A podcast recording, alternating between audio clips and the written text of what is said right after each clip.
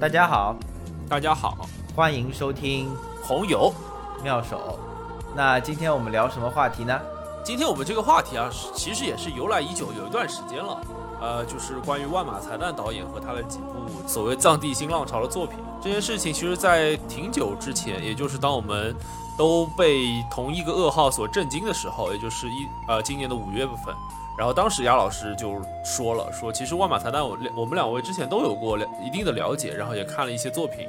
然后一直没有一个呃合适的机会，或者说没有主动想到去录制一期节目来讨论万导。但是没有想到是因为这样一个原因，然后去有这样一个令人痛心的契机吧，然后让我们来聊一聊万马才旦导演和他的一些作品。上海电影节期间呢，也有万马才旦导演的类似于一个纪念单元嘛，上映了他的不少的作品。当时特别想抢一张票去看啊，结果一抢而空，排片也不是很多，都没有看到。这个情况呢，就更加坚定了我要看一看啊，然后聊一聊万马才旦导演做一期节目的这么一个信心吧。是的，就是直到现在，我都能在很多地方看到，就是大家对于万马才旦导演可以说是英年早逝啊，就是尤其是作为一位多才多艺的博学的，以及非常重要的一位影视工作者的这个岁数，差不多五十多岁，可以说是正值壮年，或者说正值个人阅历的积累和艺术表达的欲望最为澎湃和勃发的年纪。然后这样非常突然的离世，直到现在我都看到有很多人很难相信这样的消息。我也记得当时第一次看到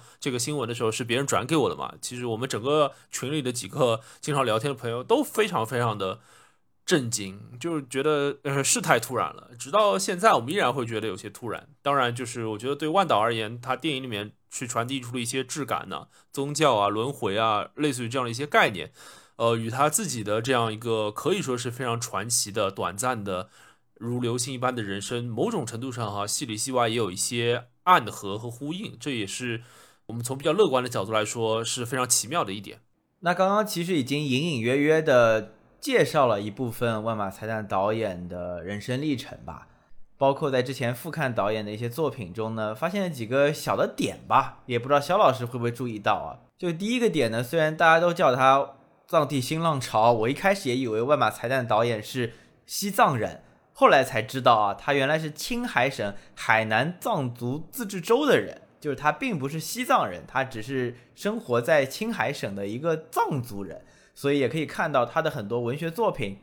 以及电影的背景啊，虽然可能有很多我们熟知的类似于所谓的藏族元素吧，但它本身的发生地可能是在青海，而不是而不是在西藏。啊，这的确也是一个，呃，可能有很多人会有些误解啊，就是因为万马才旦导演讲起他或者讲起他的影视作品的话，多数都是以这个藏族电影、少数民族电影这样的标签去定义他的，然后很多人可能就会天然的以为万导是一个这个西藏人。杨老师刚才讲了，他出生是在青海的，但是万导的名字呢，其实是一个我在当然是一些资料当中看到，其实还是一个蛮常见的呃西藏藏族的名字，包括万马应该也是，我记得是莲花的意思啊，就是在藏语当中。然后也是跟呃万岛他们家的一些宗教啊等等有关，因为其实呃西藏地区或者西藏文化区吧，然后呃到现在为止宗教的印记还是非常强烈的，包括这在万马才旦的电影当中也会体现。对，同时万马才旦导演的的这个作品啊，其实比之前的很多拍摄西藏或者是藏族同胞的作品要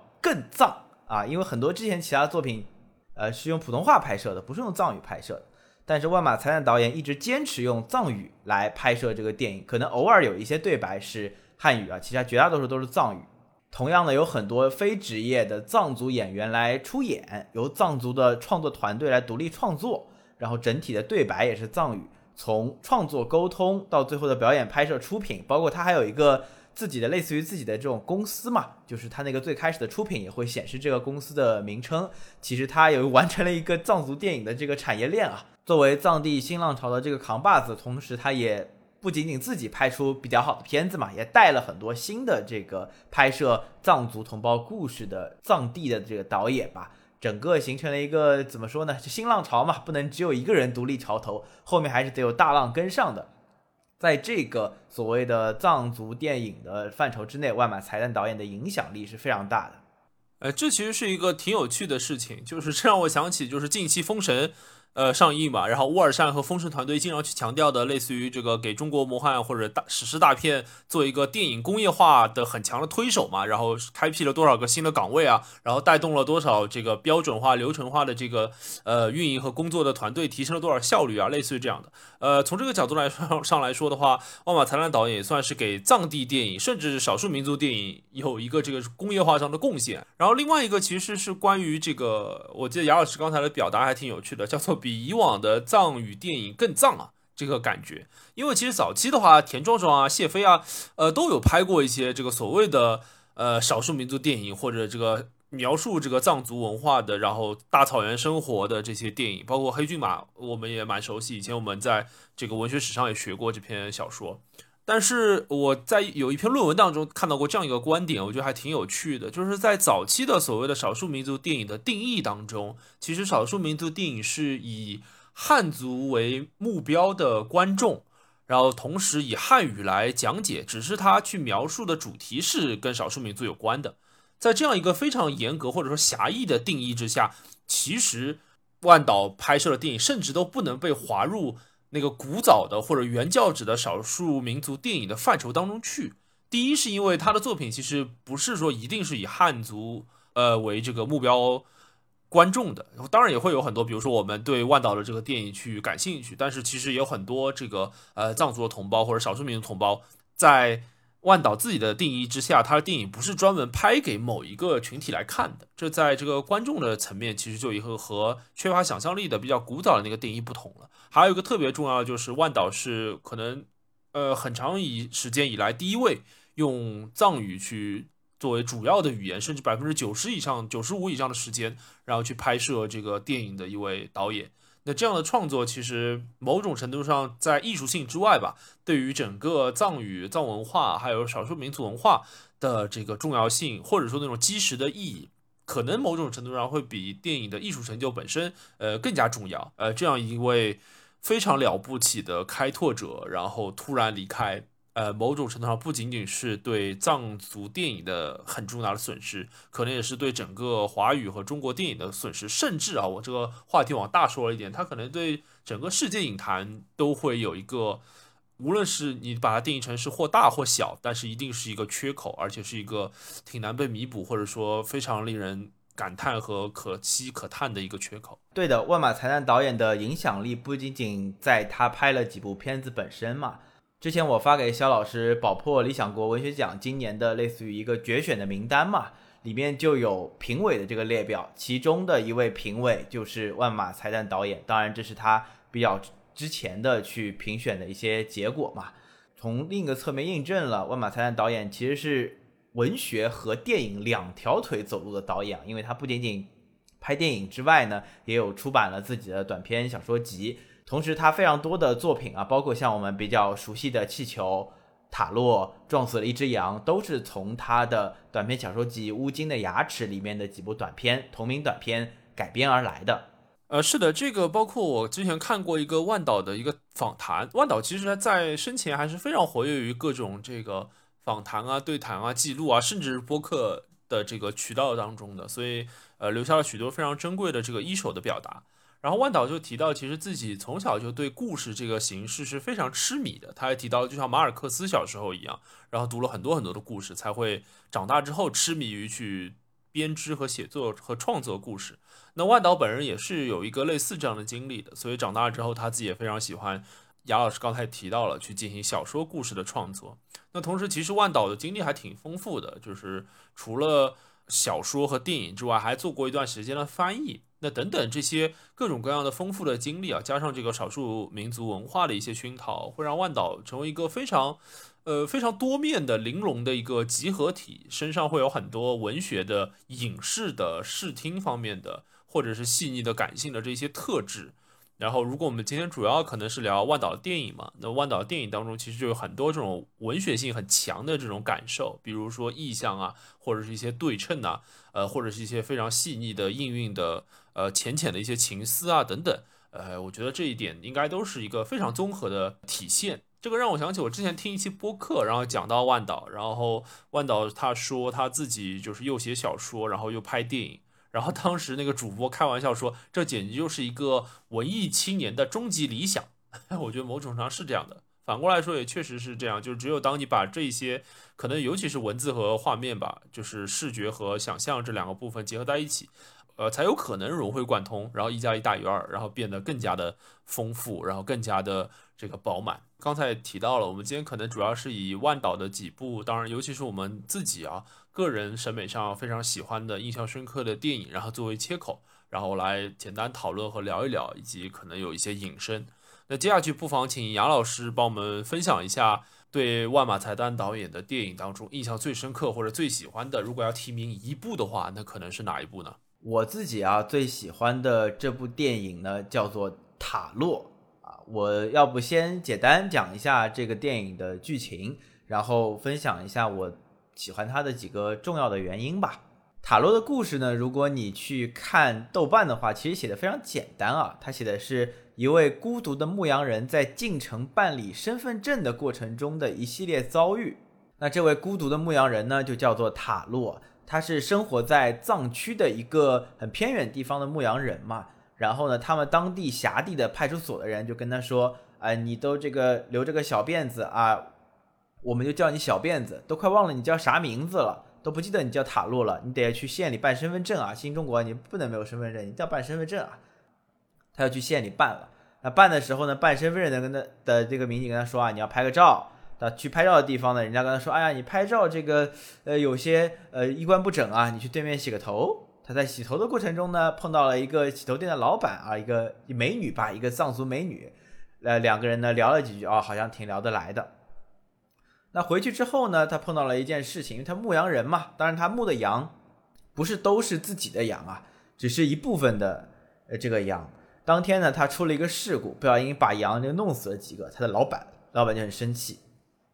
那他呢，也估计心里这个接着气啊，他就想到了之前跟美女聊天的时候一个事啊。美女问他你有多少钱？他说：哎呀，我没有什么钱，但我有很多羊，羊卖了可以换巴拉巴拉多少钱？美女说：那你这个这个你换钱啊？你说你喜不喜欢我？你喜欢我的话就跟我一起啊。他俩还这个发生了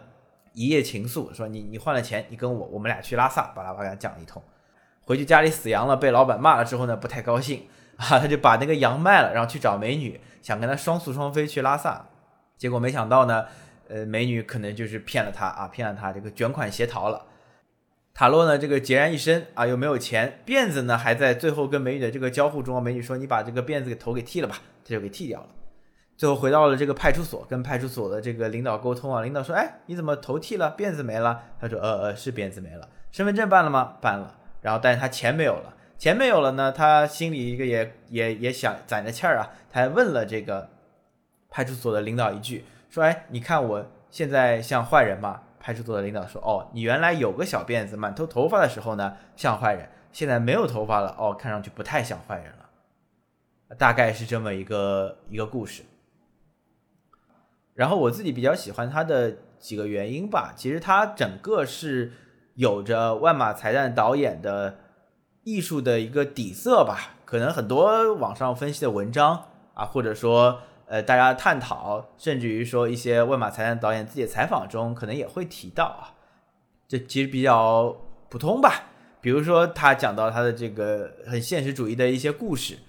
和诗诗意化的一些藏区的这个意意象，还有比如说一些有宗教色彩的东西和。呃，现代化的一些进程中的东西的冲突，可能是万马才旦导演很多作品中共同的主题，或者说你基本上都会看到的东西。那我自己特别喜欢《塔洛》这部电影的一个有两个原因啊，比较表层的一个原因是，你可以发现塔洛其实是一个呃有点愣的人，他很多时候的表演呢有一点点冷面滑稽，不知道大家。对，比如说王自健，王自健的这个脱口秀的风格，或者是方清平，方清平讲单口的这个风格熟不熟悉啊？他其实表情不太多，话和话之间的节奏呢也比较慢，但是每一个梗、每一个点、每一个剧情推进上的表演都打得非常的到位。但是在电影中，我觉得是一个比较冷面的一个表演的方法。那同时，他的这个演员演塔罗的这个演员。本身也是藏区非常有名的喜剧演员，当然我们可能不太了解啊，但看网上资料说，他在藏区的地位啊，跟赵本山在东北的地位是一样的。这么一个冷幽默的人和这么一个冷面的表表演，在这个角色的塑造上和这个电影整体的特质上呢，我觉得呃有了那么一点点黑色幽默的气质。那这样子的电影啊，这样子的表现方法，肖老师可能也知道嘛，也是我比较喜欢的一种一种审美的偏好吧。就是你这个电影啊，如果冠以这么样的一个名头，或者是在表现上达到了，比如说黑色幽默的及格分吧，那我在我这里可能就是八十分，就类似于这种，我有一个偏好上的加成。那第二个原因呢，我自己是觉得，相比于其他的万马才旦导演的作品里的主题，或者说呈现出来的问题所追寻的主旨之外呢。在这部电影里面，他是循着塔洛这一个绝对主角的视角去发展他的故事的。我自己很喜欢的一个细节吧，可能也是可能啊，我猜测啊，也是导演想表达一个主题或者是一个问题中的一个呃注脚，就是塔洛他一开始是有一个小辫子嘛，呃，很少有男的留小辫子在那个地方啊，他留小辫子，大家就会觉得这是他的特征，就叫他小辫子，甚至都忘了他原来的名字。那他去碰到那个。洗发店美女的时候呢，美女也说：“哎，你怎么有个小辫子？”最后这个美女跟他说：“我们去拉萨吧，你这个辫子要剪掉。”他把这个头剃掉，辫子没了。回去很多这个派出所的民警就说：“哎，你辫子怎么没了？”可以发现，就是辫子这个事情呢，对于他来说很重要，有一点点像啊，就是当你把名字去掉了之后，你是谁啊？我我小辫子就是他的一个符号。更多的在这个故事的展开中，有去向根源去追寻。就是我是谁这个问题嘛，我们的老听友，包括肖老师肯定呃知道啊，就是我是对于追寻我是谁这个事情啊，还是有一点点喜欢的啊。如果说能够慢慢的杂摸，如果慢慢的能够从故事中品到这么一个倾向，也切中了我的一个呃审美的偏好。他这两个相比于其他的万马才旦导演的作品，有一点点不同的地方吧。都切中了我自己个人非常喜欢的这么一个偏好，所以呢，我也会觉得这部电影是万马才旦导演的各部电影中我比较喜欢的一部。同样啊，这个故事还有一个很显著的特点嘛，从刚刚的剧情中也可以看到，它其实没有给到一个非常完整的结尾，没有解答很多问题。塔罗没了小辫子之后会怎么样啊？塔罗的这个美女到底去哪里了？很多问题都没有解答，也恰恰像。万马才旦导演最后留下的这个小说集，故事只讲了一半的同名的短篇小说，包括是这个作品集中其他的小说一样，包括像他的很多电影一样，给出了问题，却没有给出一个很具有确定性的答案。这个答案呢，可能是留给观众自己去思考的。那我觉得这部电影本身具有的万马才旦导演的底色以及他的几个特点，都是我非常喜欢的。那他很自然而然的也就成为了我心中最好的万马才旦导演的电影。然后塔洛呢，又恰恰是万导他第一部进入院线的公映的这样一部藏族电影。不知道这么说恰不恰当？就是第一次敞开怀抱，或者说打开家门，然后去面对所有呃商业环境和观众的，姑且打个引号叫检阅的这样一部作品。呃，其实他直指了一个非常核心和根源的问题，其实就是雅老师刚才讲的，就雅老师的描述表达叫做“我是谁”嘛。然后，呃，我可能会觉得，在这个电影当中，它主要其实就讲的是一个身份认同或者身份找寻这样的一个故事，或者说从这个寻找到迷失的这样一个过程。呃，就是塔洛，他包括塔洛这个名字啊，他在藏语当中其实就会被解释成是逃离的人。呃，它也是有这个深意在其中的，包括塔洛的小辫子和他的头发，其实都是一个个人身份的象征。杨老师刚才也提到了很多次，就许多人其实不记得塔洛的名字叫什么，但是因为你有一个小辫子特别明显，所以就会呃用这个最显著的特征作为你一个人的绰号，或者作为你的一个呃 identity 这种感觉，你的这个认知和定位。呃，像你的名片一样，就是恰恰是在一个现代化的进程当中，因为有办身份证这样的一个需求，呃，那身份证呢，就像这个警官说的一样，就它是一个确凿的身份的定位。但是非常讽刺和有意思的一个冲突，就是为了抵达这个，或者为了获得这一份确凿的身份的定位，塔洛却不得不要放弃在那个旧的秩序当中他最有效的那个身份定位，也就是他的牧羊人的身份和他呃这一个留了好多好多年的小辫子。然后，当塔洛放弃了这个传统当中有效的身份之后，试图去拥抱现代化的更。工业时代或者文明时代的更有秩序的、更 organized 的这个身份证，类似于这样的一个形式的时候，呃，然后反而是塔洛被走得更快的那些人给欺骗了。其实刚才雅老师也大致提到了这个故事的走向，哈，呃，讲到黑色幽默之类的。我觉得所谓的黑色幽默，我自己有一个感受或者说有一个理解啊，就是它恰恰只有在那些相当残酷的，呃，或者是悲剧性的故事当中的幽默。才有可能抵达就所谓的这个什么黑色幽默的这个感觉，它其实本质上是一个很撕裂的，甚至是很残酷的故事。就是作为一个非常孤独的、老实的、本分的，一辈子都相当原始的牧羊人，这个在现代化的浪潮当中，然后被欺骗，对不对？他的爱情被欺骗，然后他的经济被欺骗，他的身份被欺骗。然后最后，杨老师说没有给到一个明确的结论，就是讲那个美女最后究竟怎么了。但是这个一个整个电影的最后一幕我印象很深嘛，就是呃塔洛一个人把所有的羊都卖了之后啊，然后他本来有一个这样一个道具，就是一个烟火兮兮的东西，然后他本来是用来防止那个晚上就是那个狼群来捕羊的，然后他就会点两个这个炮仗还是烟火之类的，然后把那个狼群给吓走嘛。然后最后他身边已经没有狼了，也没有羊了。然后也没有美女，甚至都没有自己的时候，塔洛一个人背对镜头，然后手上握着一个像炮仗一样的这个东西，然后最后一幕是他把这个东西点燃，然后整个画面就黑掉了。你其实不知道塔洛，呃，最后会怎么样，你甚至连他是死是活都不知道，因为在那个时刻，这样一个老老实实、本本分分的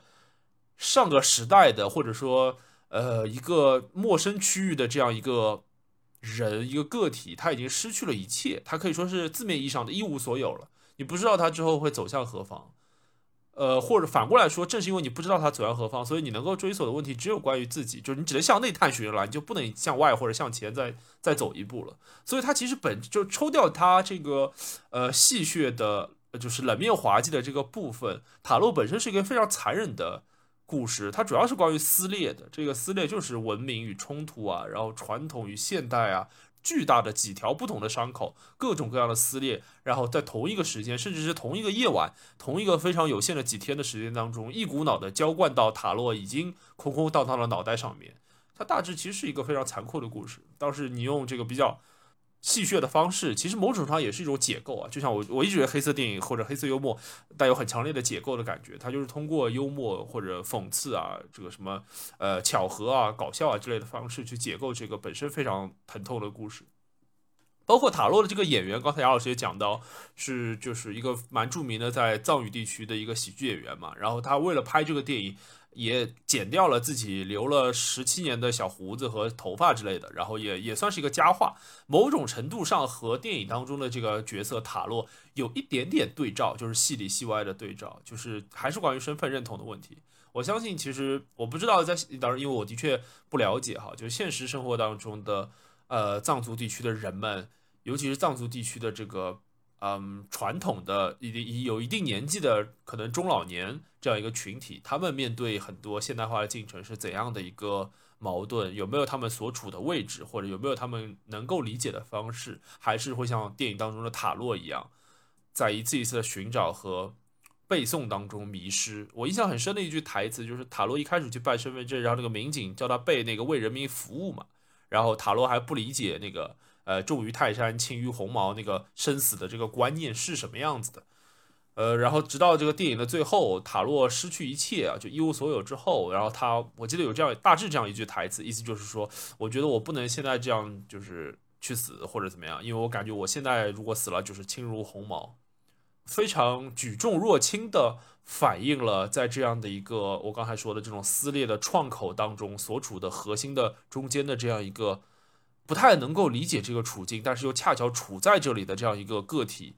他当时的那种无依无靠的身世飘零的那种，既沉重又轻浮的轻飘那种感觉，大概就是这样的。包括塔洛这个电影也是一个全黑白的电影嘛，然后这也是我记得在万岛的一个采访当中有提到过的，就是对塔洛这样的一个性格而言，他其实本身是一个非黑即白的性格，至少他是一个非常单纯的二元的性格。但是在这个非常迷迷糊糊的、非常复杂的这个世界当中，或者这个时代的进程当中吧，那可能就不再是一个非黑即白的地方了，它就有色彩、有颜色、有一些情欲的光芒、有一些金钱的。呃，花色。那在这种时刻，对塔洛而言，的确超出了他所理解和想象的边界。这个每次我看到这种黑白的处理，我都会想到大佛普拉斯，想到那个有钱人的世界是有颜色的这种感觉。其实，在塔洛这个故事当中，那个美女的世界可能就是有颜色的。我不知道，虽然没有拍出来啊，但是我可以想象她身上的裙子裙摆一定是。那种大红大紫的颜色，肯定不是一个很素的颜色。我们大致能够想象，就是我刚才说了，它其实代表着一种冲击，然后代表着一种非常粗暴的涂抹，在一个原本非常干净的朴素的一个认知当中，然后去灌入了一些呃不太真诚的、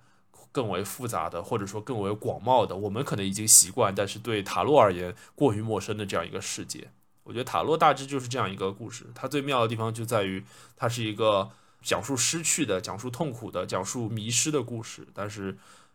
其实就像杨老师刚才说的一样，万导也没有给到一个具体的答案，他甚至没有给一个抨击的对象了。说实话，整个电影都是很克制的，就是没有去说，比如说骗他的一个美女是坏蛋啊，或者是任何人是坏蛋啊，任何文明的进程或者与传统文化对立的那一方是事实有问题或者怎么样，没有任何这样的。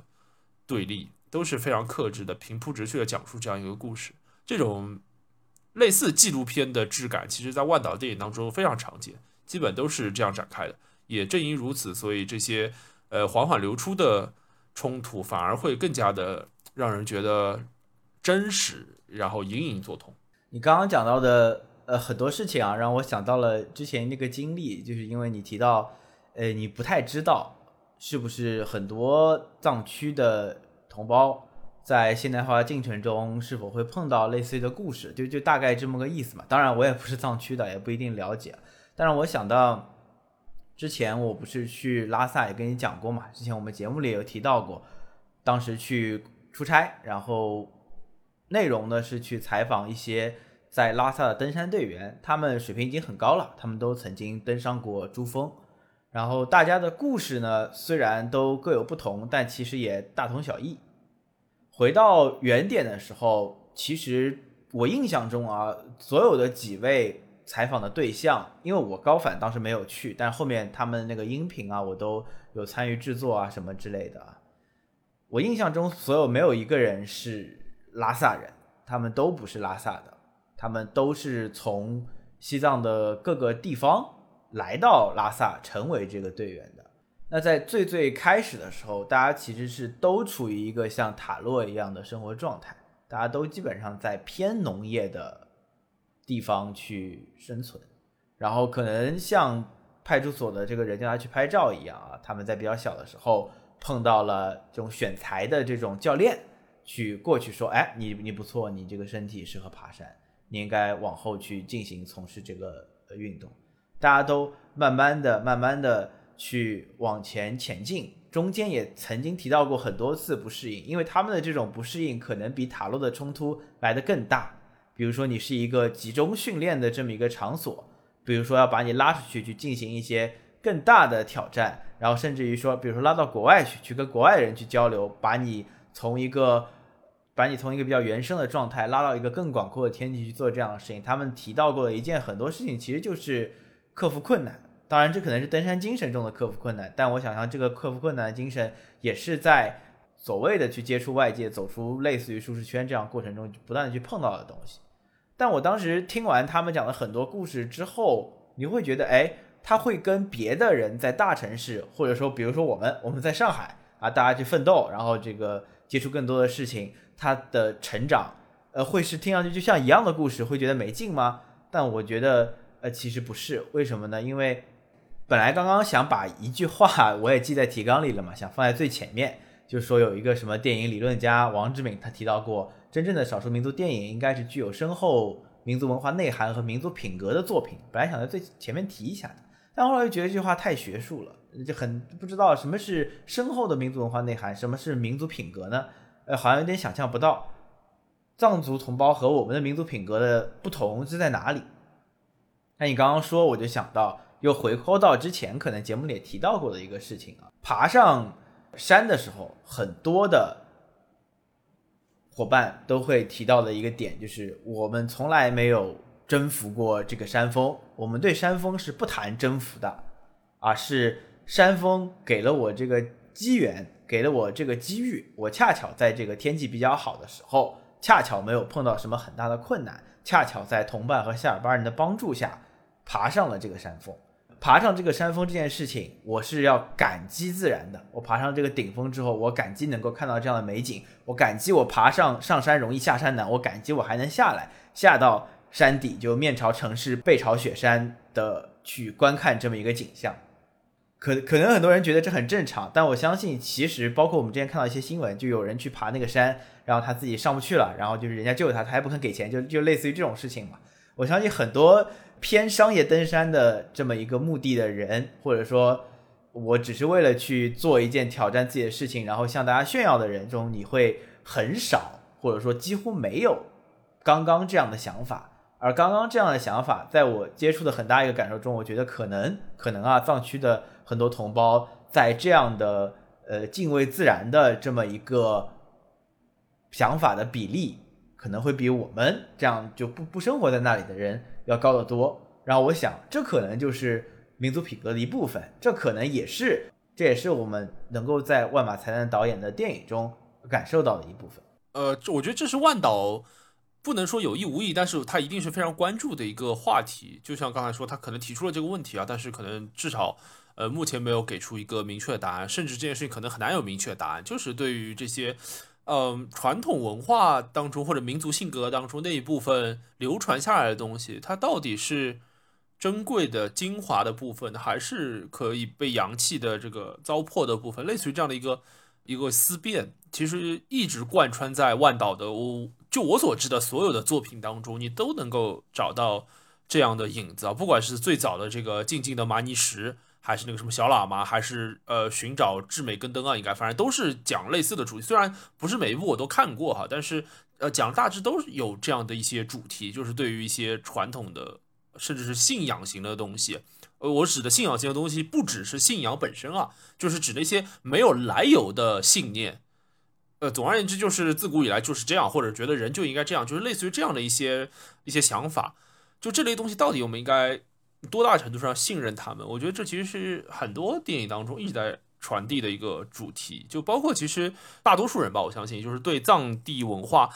呃，多多少少还是有一些，或者说有极大的陌生，甚至是奇观性的心态在在在描摹和观察的。呃，我们可能通过一些比较通俗的读本啊，什么藏地密码之类的东西，多少有些了解，或者我们可能通过一些呃，类似于天葬、类似于转山这样的一些习俗，然后会有一些感叹和赞誉。但是大多数情况下，其实我们并不能深入这个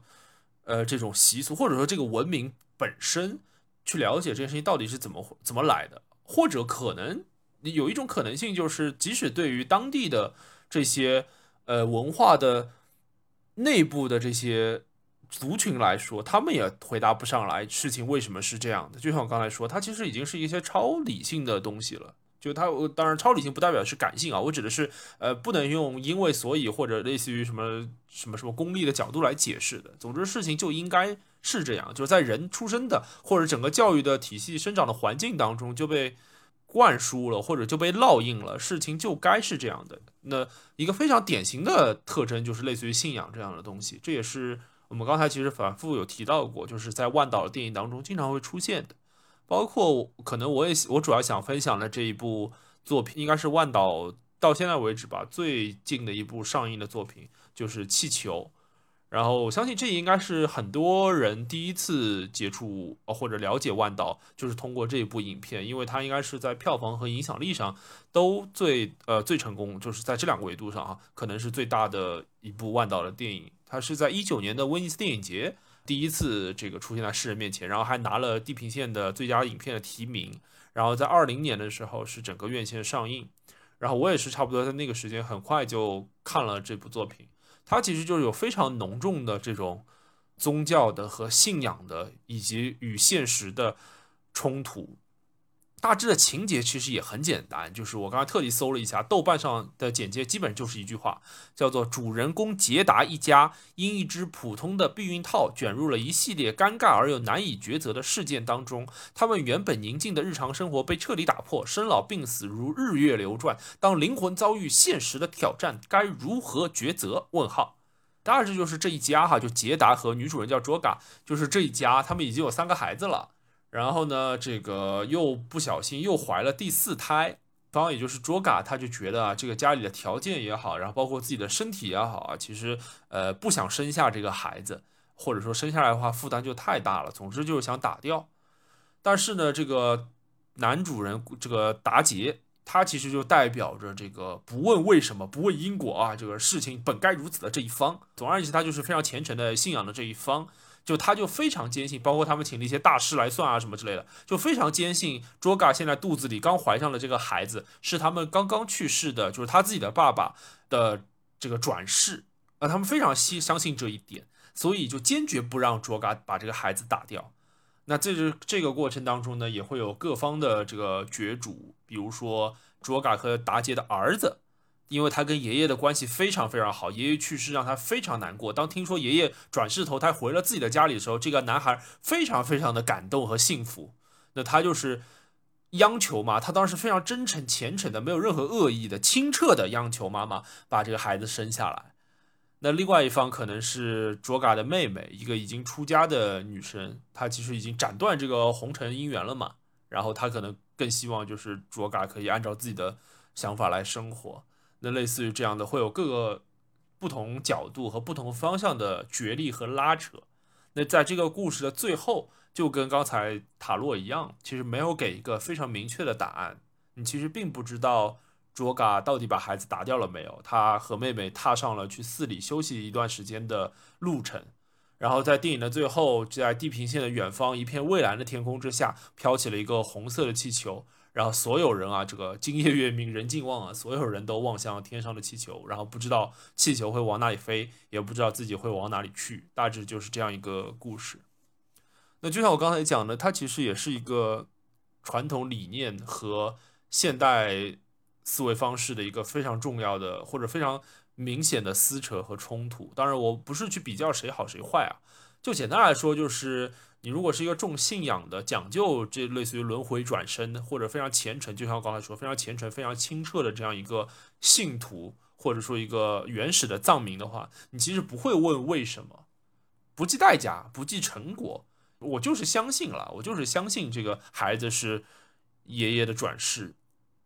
那我就是要把他生下来。这让我想起那个哲理赛、哲理辩论那个题目嘛，就相信要不要证明。就是对对这样一类非常虔诚的信徒来说，相信是不需要证明的。他们就是天然就相信，他从小的环境就让他相信，他所处的一切都在一次一次加深自己的相信。他从来不会去质疑这些东西，所以他就一直处在这样的一个环境和茧房当中。当然，这不是他的错或者罪哈，这就是一个现状。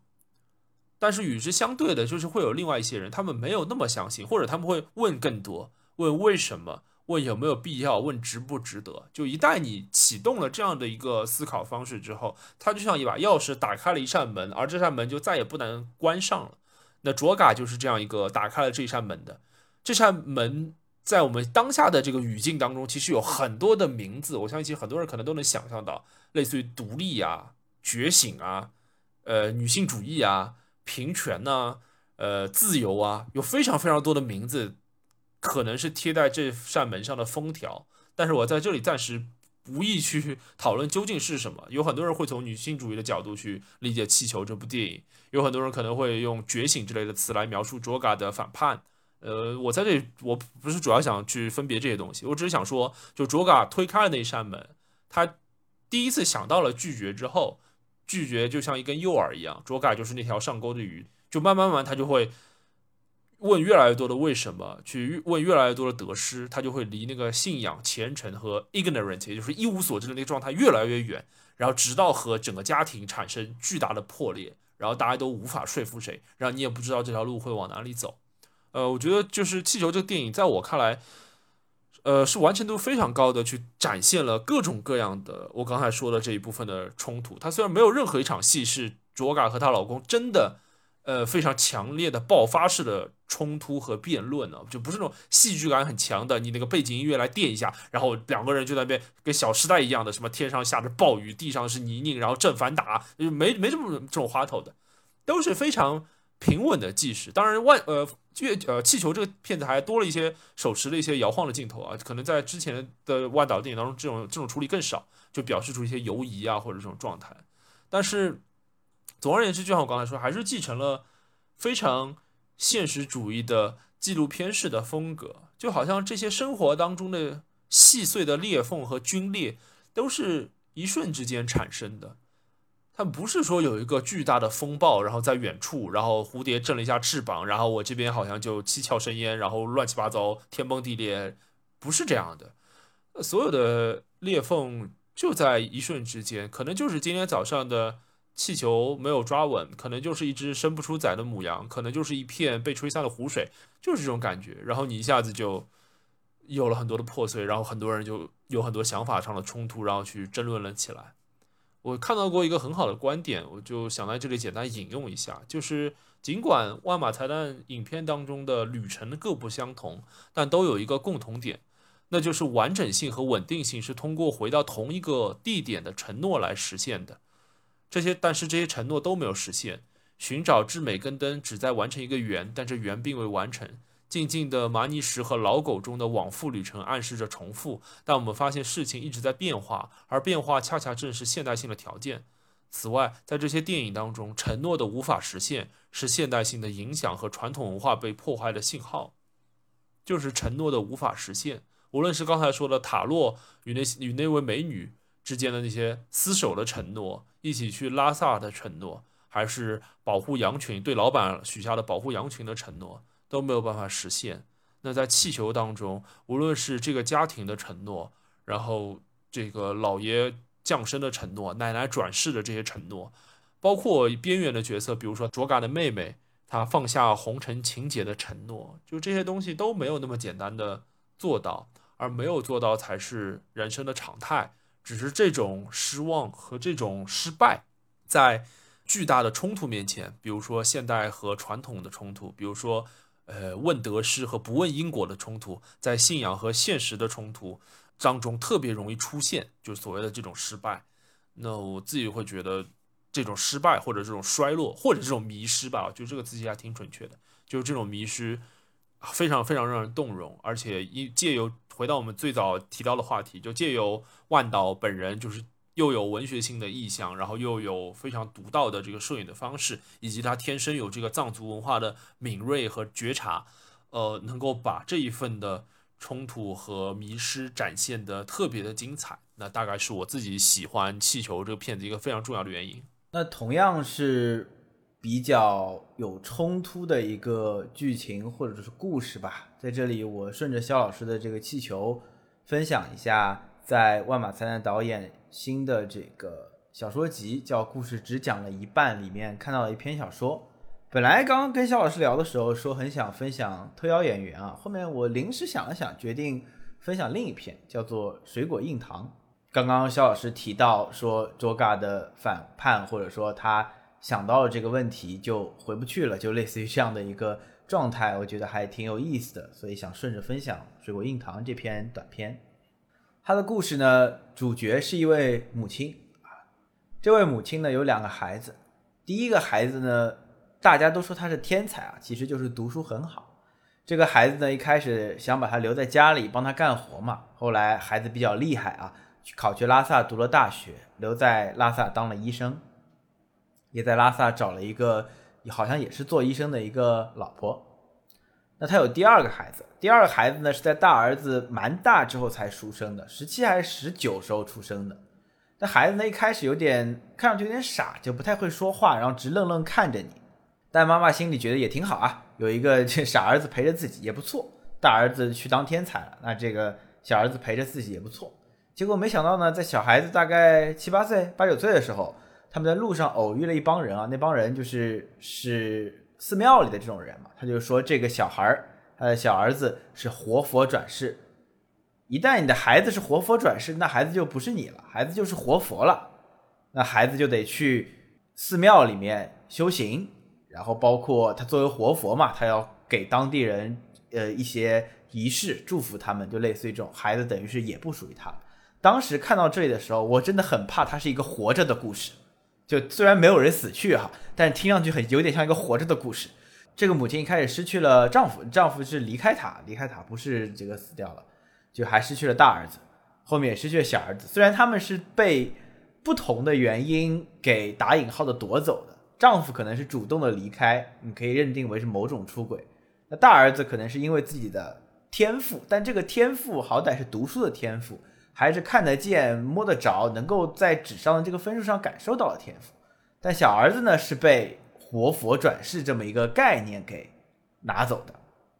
那母亲其实心里是有一些些。纠结，他就跟他们说：“我的孩子不是活佛，你就孩子还给我。”包括偷偷去看孩子，叫他原来的名字，希望他能回到自己身边。但可以想象嘛，没有办法做出非常激烈的反抗。你不能把人抢回来什么之类的，就是他做不出这样的事情。他不像卓嘎，他能呃相对反抗的，或者说这个撕裂的伤口更大一些，更激烈一些。他没有那么激烈。当然了，活佛也不是不能见自己的母亲嘛，大家还是能相见，还是能够碰到。有两件事情呢，我觉得可能是这个故事的题眼，但这个故事题眼呢，也只是两个问题。第一个问题是，他的大儿子读大学的这个大儿子，碰到好几次这个活佛小儿子的时候，经常问他一个问题，就你真的相信自己是活佛吗？一开始是会把他问倒的，那个小儿子就不知道怎么回答，然后就哭了，他就被问问问翻了，他就说不出这个问题。他又觉得好像是信，但一被问好像就垮了，就这种感觉。但到后来呢，就他又问他，哎，你觉得自己是活佛吗？他似乎就坚定了一些，有一种就是不管我是不是吧，反正我现在就是了，这种感觉。不管我应不应该，但不管我应然怎么样，但我实然就是了。我不管是不是真的配得上吧，但是反正我现在就修行，然后给大家这些祝福，大家也都接受，好像这一切也都能够运作得下去。第二个题眼呢是那位母亲，她小时候碰到过的一件事情。她小时候偶遇了另外一位活佛转世啊，活佛给了他几颗水果硬糖吃，他对这件事情印象深刻。在长大之后，多年之后，甚至于他即将去世的时候，他的几个儿子，活佛儿子、天才儿子还有儿媳带着他去拉萨玩儿，她在街边看到了这些水果硬糖。我印象非常深刻的是，他。给了这个水果硬糖，给了几个孩子，孩子们一开始不肯吃，觉得这太旧了，太是以前的东西了。但是他们在母亲的坚持下，还是把它吃了下去。而吃了下去之后呢，他就问他们三个人嘛，大儿子、小儿子和儿媳，问他们三个人，你们觉得这糖怎么样？好吃吗？他们三个的回答呢，各不一样。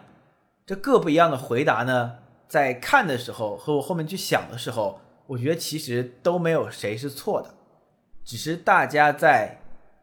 吃这么一个过去糖果的时候给的答案不一样。有的人说一开始是酸酸的，后来是甜甜的；有的人说一开始是甜甜的，后来是酸酸的；有的人说一开始是苦苦的，后面是酸酸甜甜的。就大概是这么类型的三个回答。回答完之后呢，这个故事就结束了。其实跟很多不同的一样，他这里这个问题啊，糖好不好吃这个问题是给了几个似是而非的答案的。当时乍看之下没什么，回过头来想的时候，我觉得哦，这几个答案挺有意思。其实我们看很多万马才旦导演的故事中，你都能看到大家在吃这颗糖，大家就感受到甜甜酸酸苦苦各种层次交杂在一起的结果。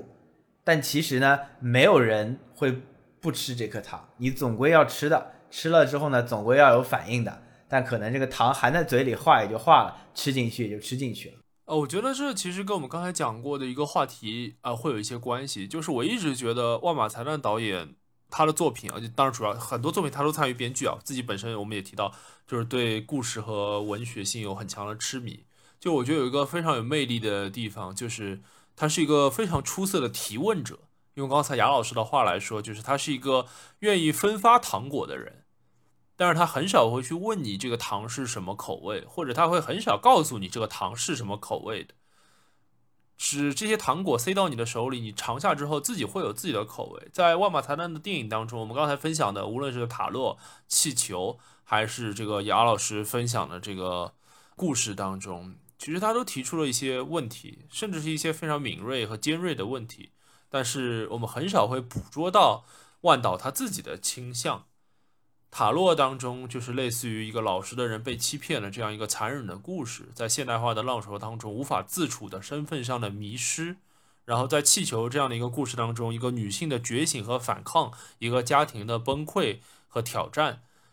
呃，我们都不知道最后会怎么做，万导也没有给出一个答案，所以他会经常用一个开放式的结尾。包括我们刚才杨老师在讲塔洛和我在讲气球的这个故事的时候，呃，如果我们去网上找他的这个官方的这个剧情的梗概，你都会发现是一个问号来结尾的，就是该如何选择啊，然后事情会发展成什么样啊，坏人到底是谁啊，最后都是一个问号结尾的。在我看来，万岛其实就像一个非常巨大的红色的问号，永远漂浮在这个天上。这些非常重要的问题都值得大家去思考。然后，万岛用他的电影本身构成了这个问题本身，而不是带有明显的倾向和回答。这是非常高超和高明的，而且非常优雅的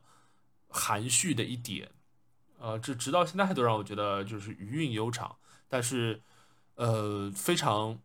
我不知道应该怎么说，非常遗憾，或者说非常隽永的是，呃，万岛的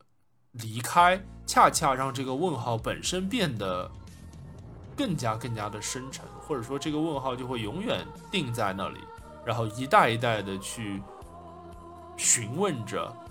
无论是观影的普通观众，还是走在万岛的道路上更多的影人。呃，这些问题会一直提问下去，就像我好像在最早的时候就讲过了。我觉得这可能是一个非常非常奇妙的，虽然是令人悲伤的，但是从乐观的角度来说，其实是一个非常奇妙的故事。就对万岛本人而言也是这样，在气球当中会讲到非常强的这个轮回转世的这样一个呃一个概念嘛。无论是奶奶背上的痣，还是爷爷的灵魂，都会在信仰当中一次又一次的转世。那我不知道万岛自己本身抱持的信仰是怎么样的。然后有没有可能，呃，也会在某个时刻转世成一个怎样的形象？我瞎想想哈，就是我记得在看一个采访的时候，万导说气球就红色气球这个意象，最早的时候是在北京，然后当时这个看到天上飘过一只气球，然后就觉得这是一个非常好的意象，然后很早的时候就有了一个这个想法，想让它拍成一部完整的作品。当然很多年之后才有了气球，才有了我刚才讲到的电影最后的那一幕，一只红色的气球鲜艳的飘在空中。然后这个红白喜事嘛，红色明明代表着出生，但是在影片当中却是死亡的象征，类似于这种感觉。Anyway，就是我觉得如果万岛或者说未来吧，我们在这个天空当中，如果偶尔瞥见一只红气球飘过的话，呃，可能也会让我们想起气球这部作品，想起万岛的那些提出的问题。那我们今天差不多就聊到这里。愿故事虽只讲一半，但永远余韵悠长。好，红油妙手，下期再见，拜拜，拜拜。